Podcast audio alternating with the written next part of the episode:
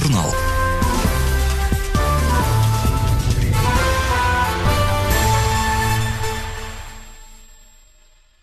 Он с удивительным легкомыслием совершал безрассудство и с непостижимой твердостью шел к вершинам славы. Писатель и дипломат, гениальный полководец и всесильный диктатор, способный на любовь и искреннее милосердие. Его звали Гай Юлий Цезарь. Он родился в июле сотого года до нашей эры в старинной патрицианской семье и получил прекрасное образование, проявляя интерес ко всем видам знания, от философии и красноречия до астрономии и стратегии. Он женился на Корнелии, дочери Луция Корнелия Цинны. Когда Сула установил в Риме диктатуру, то потребовал от Цезаря развестись с дочерью Смутьяна Цинны. Но Гай Юлий отказался, лишившись состояния и рискуя лишиться и самой жизни. Цезарь отправился в далекие азиатские провинции и смог вернуться в Рим только после смерти диктатора Сулы. В 26 лет Гай Юлий отличился в войне против понтийского царя, а по возвращении из похода сблизился с полководцем Гнеем Помпеем. Только в 34 года Цезарь получил свою первую должность эдила. Он занялся благоустройством города, а чтобы добиться популярности, за свой счет организовывал празднества и хлебные раздачи. Цезарю приходилось занимать крупные суммы у своих друзей и покровителей – Решить финансовые проблемы Цезарю удалось только после избрания его квестором, а затем и претором Испании. Накануне выборов 60 -го года по инициативе Цезаря был заключен тайный союз, триумвират, союз власти, денег и ума между полководцем Помпеем, Цезарем и победителем Спартака Крассом. Цезарь был избран консулом. Он провел популярные аграрные законы и укрепил политический союз, выдав свою дочь за Помпея. После окончания срока консульства Цезарь получил в управление Галлию. Он предпринял поход за Рейн и покорил далекую Британию. За пять лет правления ему удалось расширить территорию провинции, подавить восстание галлов и нажить солидное состояние. Он пользовался среди солдат необычайной популярностью, умел воодушевить воинов краткой речью и лично знал всех своих центурионов и солдат.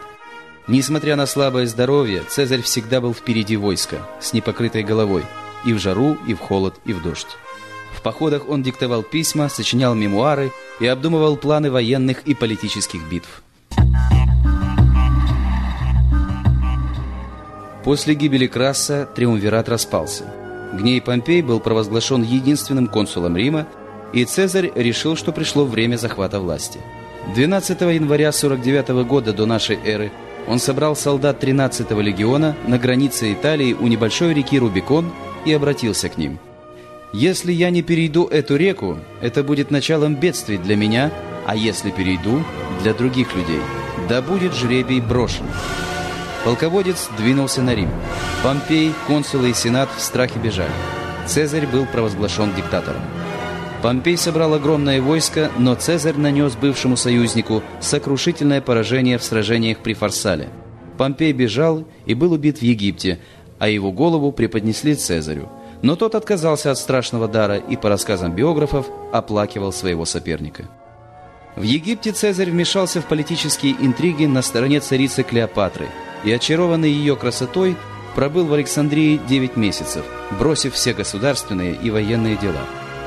Вернувшись победителем в Рим, он отметил триумф и получил звание пожизненного диктатора, отца Отечества и освободителя. Его именем был назван месяц, в котором он родился – июль. Его статуи стали устанавливать в храмах, он сам назначал и отстранял от власти должностных лиц и фактически ввел в Риме монархию. Но в республиканских кругах зрело недовольство. 15 марта 44 года до нашей эры знаменитые мартовские иды, заговорщики на глазах у перепуганных сенаторов нанесли Цезарю 23 раны, две из которых оказались смертельными. Всесильный диктатор скончался у подножия статуи своего союзника и врага Гнея Помпея. Цезарь не успел насладиться могуществом и властью, которым стремился всю жизнь. Его царствование продолжалось немногим более года. Он фактически положил конец Римской республике, но сам, артистичный и талантливый интеллектуал, не смог удержать власть над огромной империей.